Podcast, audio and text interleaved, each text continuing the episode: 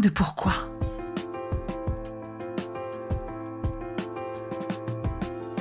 Écoutez bien.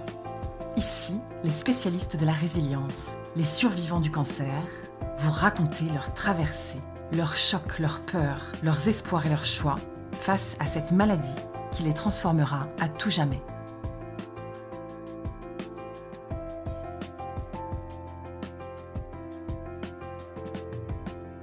Céline, 33 ans, en couple, avec une petite crevette de 10 mois. Euh, je suis ingénieur électronique et euh, j'ai été diagnostiquée d'un cancer du rectum fin août 2021.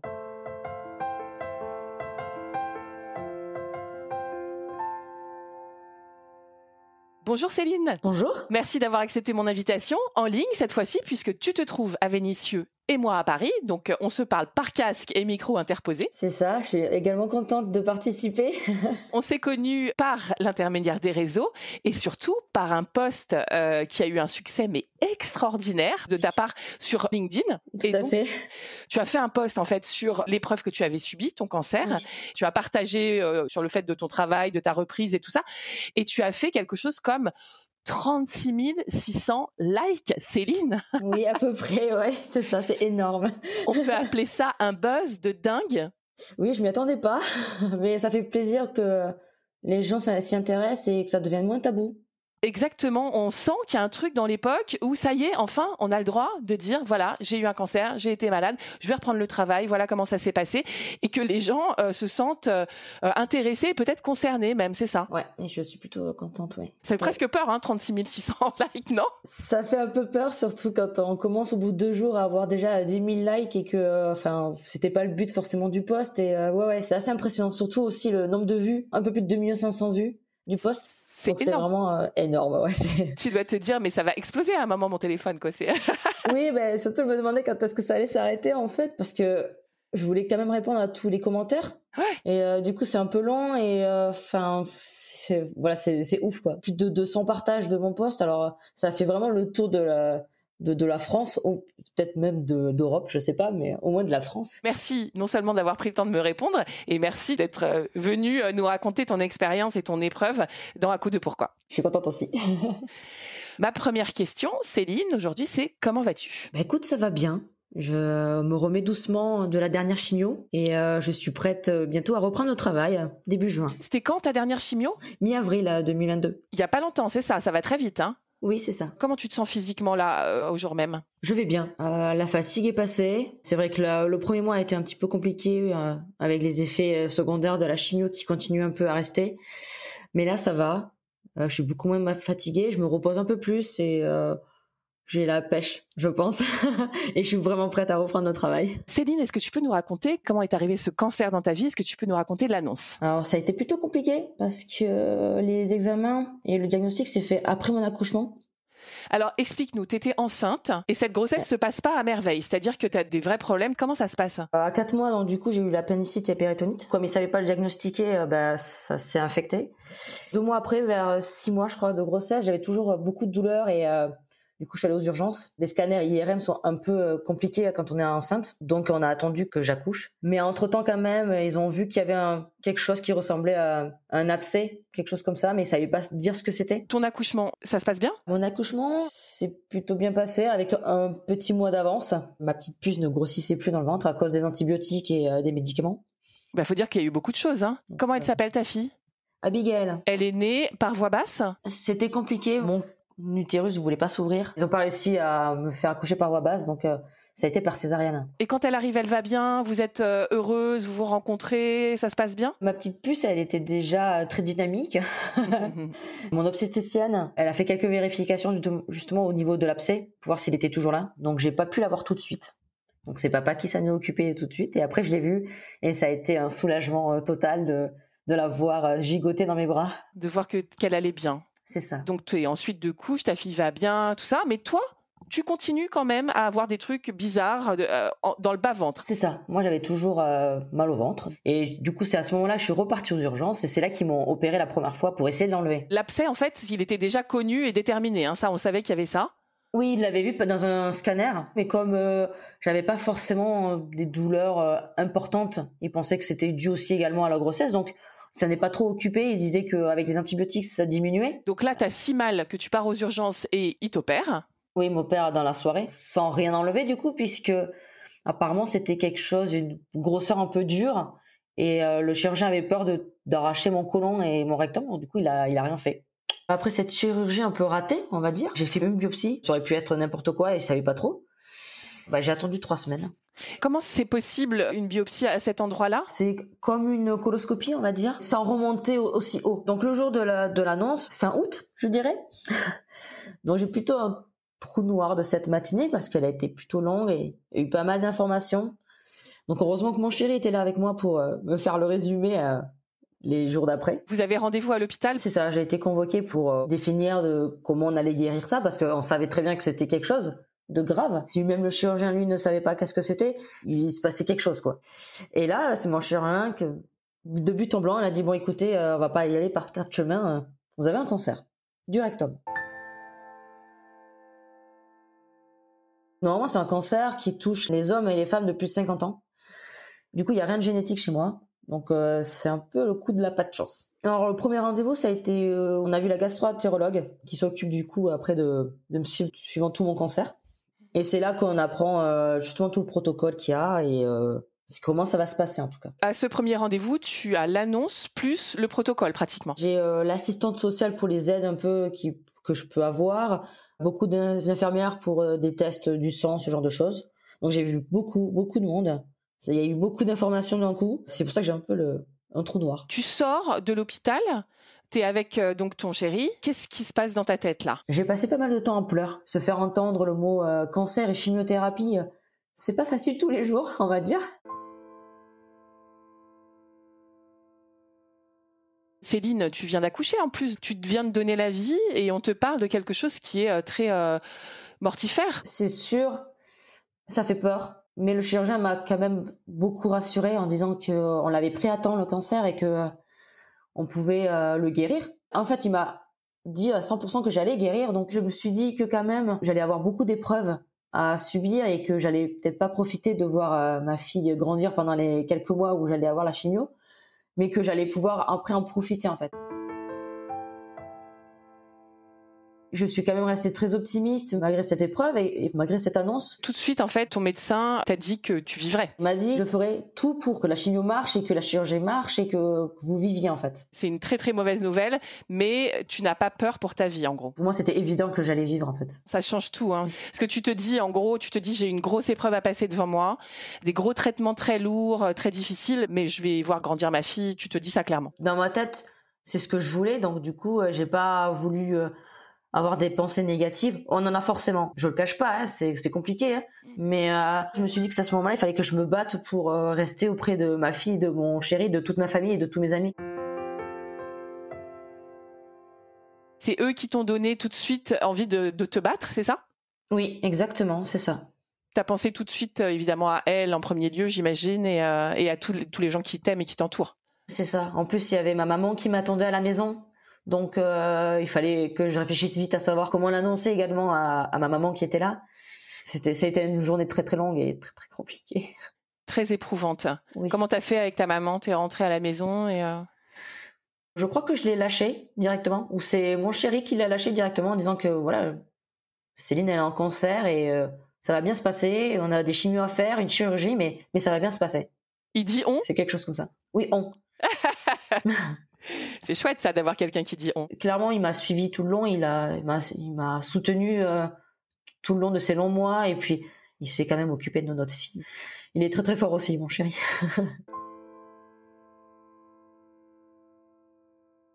On a besoin de quelqu'un de très très Ouais. fort hein, dans ces cas-là. C'est sûr. Quand vous vous êtes retrouvés dans la voiture après l'hôpital, vous vous êtes parlé tous les deux? Pas tellement. J'étais encore sous le choc. Ça a été un trajet très très silencieux. Je pense qu'il me laissait le temps de, de réagir et de digérer la, la situation et l'annonce. C'est après, un peu vers la fin du trajet où euh, voilà, on a commencé à discuter et se dire. Il m'a dit, euh, écoute, je resterai là, euh, ça va bien se passer, on va y arriver tous les deux. faut qu'on reste fort pour pour Abigail et du coup, tout va bien se passer. Ça, ça donne de la force aussi. Hein oui, elle était vraiment une force pour moi et Abigail aussi, le sourire qu'elle avait aussi euh, me rendait un peu plus euh, optimiste, on va dire. Comment il s'appelle ton chéri? Stéphane. Stéphane et Abigail, on a tout le monde, c'est bon. Exactement. et c'est parti pour les traitements. Comment ça se passe, le, le début du protocole? Tout a été euh, très vite. On m'a posé le pack, la chambre implantable pour la chimio, le lendemain de l'annonce. Ça va très très vite, effectivement. Ouais, et la première euh, chimio a, a, eu lieu une semaine après. Comment tu te prépares à cette première chimio? Tu sais que ça va être dur, tu sais, on a des images hein, dans la tête, évidemment.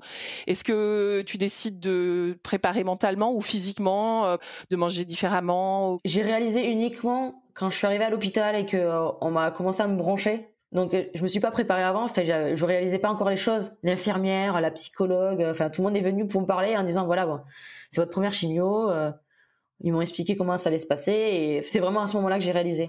Voilà, c'était euh, inattendu pour moi même. On fait comme on peut en fait. Hein. Soit il y en a qui préparent, qui sont dans le contrôle et tout, et puis d'autres qui préfèrent pas finalement, qui préfèrent y aller hop en glissade. En fait, je me suis dit, de toute façon, il faut y aller. Il faut que je guérisse, il faut que ça, ce, ce, ce, truc ça s'enlève. Et comment ça se passe alors les chimios? T'en as combien? 12 chimiothérapies toutes les deux semaines. Ils ont commencé quand même par 4 chimios et après j'ai eu ma chirurgie pour enlever la tumeur et pour finir, huit chimiothérapies. La chirurgie était euh, intercalée dans la chimio. Exactement. La première chimio, comment ça se passe? Alors la première chimio a été catastrophique, on va dire. C'est souvent ça. Euh, oui, oui.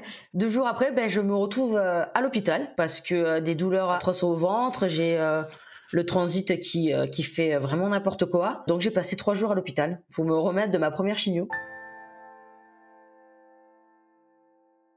Les trois autres ont été plus simples à gérer, on va dire. Et après, tu savais à peu près comment t'y prendre C'est ça. Là, on parle du rectum. Est-ce que justement, on te demande de suivre un régime particulier ou pour que ça soit plus facile pour toi? Non, on m'a dit que c'était open bar. J'avais déjà perdu euh, bien 20 kilos pendant ma grossesse oh parce que j'arrivais plus à manger. Rien que le fait de manger me donnait déjà mal au ventre. Donc j'arrêtais de manger parce que j'y arrivais plus. Toi, tu perds 20 kilos pendant ta grossesse oui, alors en règle générale, les mamans prennent 20 kilos. Moi, j'ai perdu 20 kilos. Oui. C'est ça. Et j'imagine que tu perds encore euh, pendant les chimios. Euh... J'ai pas tant perdu que ça parce que les premières semaines, effectivement, j'étais à 2 ou 3 kilos de moins. Mmh Mais la deuxième semaine, comme j'avais moins de nausées et que j'arrivais un peu plus à manger, du coup, je les reprenais pour euh, la fois d'après. Je suis plutôt restée stable pendant les chimios. Ce qui est rassurant quand même. Ma nutritionniste était rassurée, sinon on partait sur la nutrition par intraveineuse, on va dire. Moi, je voulais vraiment pas ça, donc je me motivais et je me forçais à manger pour justement ne pas avoir ça. Qu'est-ce qui te plaisait à manger vu que c'était open bar, tu pouvais tout prendre? Tous les trucs que je pouvais pas prendre, du chocolat, euh, des, des chips, ce genre de choses.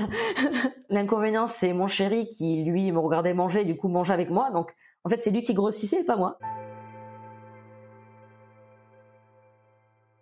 Est-ce que tu perds tes cheveux? J'ai dû perdre la moitié de mes cheveux. Donc j'ai eu la chance de pas les perdre. Voilà, tu pouvais te balader comme ça dans la rue, il n'y a pas eu euh, un geste à faire, un foulard. Non, non, j'ai eu la chance d'avoir gardé moins touffu, mais j'ai mes cheveux. C'est une facilité, j'ai envie de dire. oui, c'était plus simple, ouais. Les quatre chimios se terminent, on passe à la chirurgie. Entre les quatre chimios et la chirurgie, il y a eu à peu près un mois et demi de repos, mhm. histoire que la chimio s'enlève un petit peu avant la, chirurgie. Euh, ils m'ont enlevé une partie du rectum, les ovaires et euh, l'utérus. Pourquoi? C'est cette partie un peu dure que les chirurgiens n'arrivaient pas à enlever pendant la première chirurgie. C'était ma tumeur qui avait coulé. Et euh, ça a inflammé pas mal le pelvis, d'où l'enlèvement des ovaires et de l'utérus pour pas que j'ai d'autres cancers qui arrivent plus tard.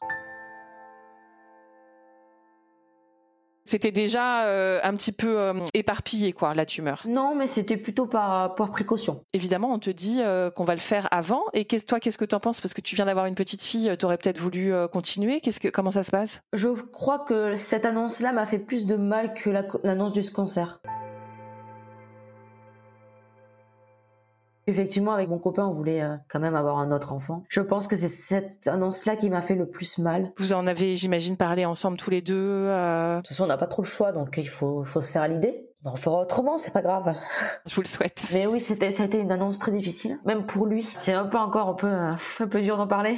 Enfin, c'est comme ça et euh, et il faut aller de l'avant et c'est ouais c'est pas grave. Bah, c'est surtout qu'il faut sauver ta vie. Oui. Par chance on a eu Abigail et j'ai quand même été une maman et du coup euh, voilà c'est quand même positif. C'est un miracle qu'elle soit là un petit peu c'est ça. j'avais le cancer pendant que j'étais euh, enceinte et du coup enfin elle est là elle est elle est fabuleuse elle est trop mignonne et du coup euh, c'est mon petit miracle Comment ça se passe cette chirurgie, Céline? C'est dur, hein, les chirurgies. On va à 7 heures du matin, on est seul, on a froid. Comment tu le ressens? Comment tu le vis, toi? J'étais prête. On m'avait bien expliqué ce qui allait se passer, donc euh, je savais exactement euh, ce que le chirurgien allait faire. En plus, entre temps, mon chirurgien euh, est parti, donc c'est le professeur du service qui m'opère. Mais mon chirurgien original est venu exprès pour assister le professeur, donc euh, il est passé me voir pendant aussi euh, la préparation et euh, il m'a aussi également rassuré. C'était vraiment un moment très intense et très émotionnel aussi parce que moi j'en pouvais plus, j'étais fatiguée, j'avais peur. Tout le monde était là pour me rassurer et c'était quelque chose de très touchant. Dans ce genre de cancer euh, du bas-ventre, parfois il est question euh, de stomie. Je rappelle que la stomie, c'est une poche où euh, les produits de la digestion vont, en fait, quand on coupe justement le rectum. Enfin, après, je suis pas une spécialiste, hein, mais on peut être obligé finalement d'avoir recours à ça, une poche finalement pour les produits de, la digestion, pour les selles, tout simplement. on en avait discuté, donc ça aurait été histoire de quelques mois, histoire que mon rectum se cicatrise bien, ou que la, partie du côlon qui coupait cicatrise bien. Heureusement, euh, avec la chimio, la tumeur avait bien diminué, donc euh, j'en ai pas eu besoin. Ils ont coupé même moins que, euh, que prévu, donc c'était plutôt une chose positive. Comment tu travailles de cette chirurgie? Bah plutôt bien. J'ai pas un effet trop négatif avec les anesthésies. Forcément, il est, je crois, une heure du matin quand je me réveille, parce que ça a duré bien toute la journée, parce qu'ils m'ont fait également une chimio pendant l'opération. Ah bon? Oui, ça s'appelle une CHIP. C-H-I-P. Mais c'est complètement dingue, j'ai jamais entendu parler de ça. Une chimio pendant euh, la chirurgie. Oui, c'est euh, les organes euh, du ventre qui sont baignés dans un liquide chaud pendant 90 minutes. Pour enlever le maximum de cellules cancéreuses, c'est ça? Exactement. Et est-ce que tu as pu récupérer justement les fonctions de ton estomac, ton intestin? Comment ça s'est passé? Avant de parler de ça, j'ai pas eu forcément beaucoup de chance non plus pendant la chirurgie. c'est que pendant la chirurgie, ils m'ont touché un nerf de la jambe. Ah. Donc je me suis réveillée, je ne pouvais plus bouger ma jambe. Donc déjà, euh, c'était compliqué pour me lever et tout. Si on en revient au tube digestif, euh, j'arrivais à bien manger, à boire. Il y a juste ma jambe qui était un peu compliquée. Je fais toujours du kiné à l'heure actuelle pour essayer de renforcer ma jambe. De novembre à janvier, j'arrivais pas à monter les escaliers correctement. Euh, j'avais une attelle, du coup j'ai mis du temps à remarcher correctement. Ce qui est le cas maintenant quand même. Maintenant ça va mieux. C'est juste du renforcement musculaire histoire de que je puisse courir si j'en ai envie par exemple. Après, j'ai eu une guérison plutôt rapide parce que je suis sortie de l'hôpital au bout de deux semaines, je crois. Toutes les infirmières et docteurs me disaient euh, oui, il faut au moins euh, trois semaines, un mois avant de sortir, mais euh, je voulais tellement rentrer à la maison que j'ai tout fait en fait pour rentrer. J'avais mal, mais j'allais bien. Ta petite fille, elle venait te voir à l'hôpital un peu Tu la prenais dans les bras? Oui, elle est venue deux fois. Ah oui, elle devait te manquer quand même. Oui, après on se faisait des, euh, des visios avec euh, mon chéri. Lui venait plus souvent. Il amenait la petite chez la nounou et du coup lui venait me voir donc euh, quasiment tous les jours. Ça, mais ça a été long et elle me manquait beaucoup. C'est pour ça que tu voulais rentrer le plus vite possible. C'est ça. T'arrives à la maison, comment ça se passe? Je sais même pas si elle fait ses nuits, ta fille. Est-ce que tu dois te lever la nuit en post-op? Par chance, au bout de deux mois, elle a fait ses nuits, ma fille. Oh là là. Donc, les nuits ont été plutôt simples. Comme elle était un peu prématurée, il fallait quand même euh, la nourrir un peu plus souvent qu'un bébé normal. Donc, c'est plutôt euh, mon chéri qui se levait si besoin. Je trouve ça aussi dur parce qu'un tout petit bébé, ça, demande énormément. Quand on est malade, c'est compliqué de donner euh, tout ça, quoi. Mais donc, tu étais accompagné par ton chéri qui était là, quoi, qui prenait toute cette place-là, c'est ça. Il avait aussi pris un congé pour rester avec moi pour qu'il puisse s'occuper de notre fille pendant que j'étais malade, quoi. Et alors, euh, c'est pas fini, n'est-ce pas? Non. tu as encore une bonne série de chimio après l'opération. Il fallait quand même que je me remette. Donc, ils ont, ils m'ont laissé les fêtes pour que je puisse profiter de la famille. Et euh, le 4 janvier, on a repris les chimios. Bonne année. C'est tout frais quand même, c'est là. Oui, c'est tout frais. Il t'en restait combien? Comme je disais, sur le protocole de 12 chimios, j'en avais fait 4 avant la chirurgie. Donc il m'en restait 8 encore. Comment ça s'est passé? Ça s'est bien passé. On va dire parce que elles étaient beaucoup moins fortes. Donc j'avais déjà beaucoup moins d'effets secondaires. Par exemple, la perte des cheveux, euh, je l'avais plus. Hmm. J'avais moins de nausées. Déjà, je pouvais un peu plus m'occuper de ma fille.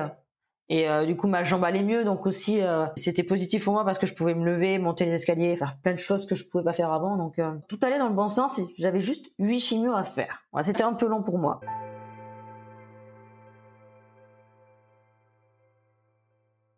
Arrivé quand même à la huitième, hein, il n'y a pas si longtemps que ça, puisque c'était en avril. Hein. Ça y est, c'est enfin la dernière. Est-ce que tu célèbres ça? Par chance, je suis tombée dans une chambre avec une autre personne qui également fêtait la fin de ses chimios. Donc on était toutes les deux heureuses.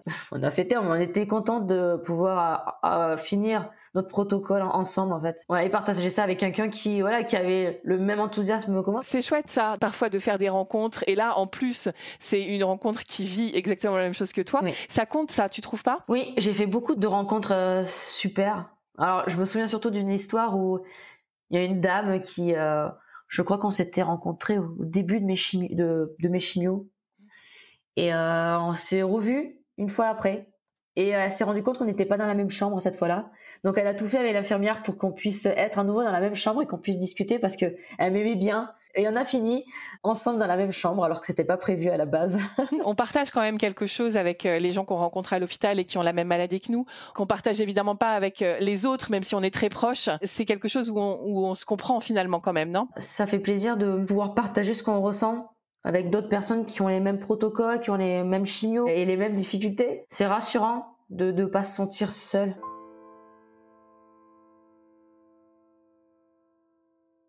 Ça fait du bien d'en discuter avec d'autres personnes qui nous comprennent. C'est exactement ce qu'on fait dans ce podcast, tu vois. c'est ça. C'est pour ça que ça me fait plaisir d'en discuter parce que euh, je pense qu'on a tous besoin de savoir qu'on n'est pas seul dans cette situation. On est loin d'être seul. Partageons. C'est ça, partageons. Céline, je vais te poser la question du podcast à coup de pourquoi en deux mots cette épreuve. Est-ce que tu te sens différente maintenant qu'avant? Est-ce que tu as mis une sorte de sens à cette épreuve? Oui et non. C'est une situation un peu ambiguë. J'ai toujours moi l'impression d'être moi toujours euh, positive, optimiste, dynamique. Mais euh, tous les jours ne sont pas si simples. Physiquement, ça va mieux, donc c'est surtout mentalement. Je suis seule. J'ai moins le, le, calendrier qui me suit, donc du coup, il y a moins de personnes qui me suivent euh, à l'hôpital, par exemple. Donc du coup, on est un peu perdu au début. Mais euh, voilà, j'ai toujours l'impression d'être moi. Mais c'est vrai que j'ai une vision qui change je vois les choses différemment. Je suis devenue beaucoup plus émotive. tu l'as remarqué. Là où, euh, par exemple, avant mon cancer, j'aurais pu être impatiente, m'énerver facilement. Je me prends moins la tête, on va dire maintenant. On relativise beaucoup plus. On prend moins les choses euh, à cœur, on va dire, quand on est contrarié. On laisse couler, on va dire. On prend la vie comme elle est. Et, euh, puis je me dis que j'ai plein de choses à vivre encore. Il y a plein d'aventures que je dois faire, plein de pays que je dois visiter, plein de personnes que je dois rencontrer. je peux voir ma fille grandir et c'est une chance. J'ai pas envie de m'enfermer dans euh, cette aura de déprime ou de négativité. Voilà, je prends la vie comme elle vient et euh, c'est quelque chose que j'aurais peut-être pas fait avant. Donc Céline, on peut dire pour profiter de la vie qui vient et pour plus de sérénité. Et est-ce que tu as décidé d'en faire quelque chose justement de ce que tu euh, viens de vivre? Moi, j'ai plus tendance à vouloir échanger et discuter partager, écouter les gens, plutôt de créer une communauté où on euh, justement on se sent pas seul. Certaines personnes n'ont pas la chance que j'ai eu d'être bien entourée et surtout pour euh, expliquer aux gens que avoir un cancer c'est pas tabou, c'est pas forcément fatal. Il y a toujours de l'optimisme et de la positivité dans ce genre de choses, dans ce genre d'épreuves. C'est ça plutôt que je vous montrer plutôt que la fatalité. Tu as envie de, de transmettre la joie d'être en vie en fait, hein C'est ça et de montrer que la vie est une grande aventure et que euh, il faut en profiter. Malgré euh, l'annonce qu'on peut subir, rien n'est foutu. Rien n'est foutu. Jamais. Céline, merci beaucoup de nous avoir expliqué euh, tout ton parcours. Ça va aider beaucoup de gens. Donc, un grand merci. Et puis, je te souhaite bonne route avec Abigail et Stéphane. Merci, c'est gentil. cet épisode vous a plu, vous pouvez vraiment nous aider à le rendre plus visible en lui donnant 5 étoiles sur Apple Podcast et en rédigeant votre commentaire. Merci.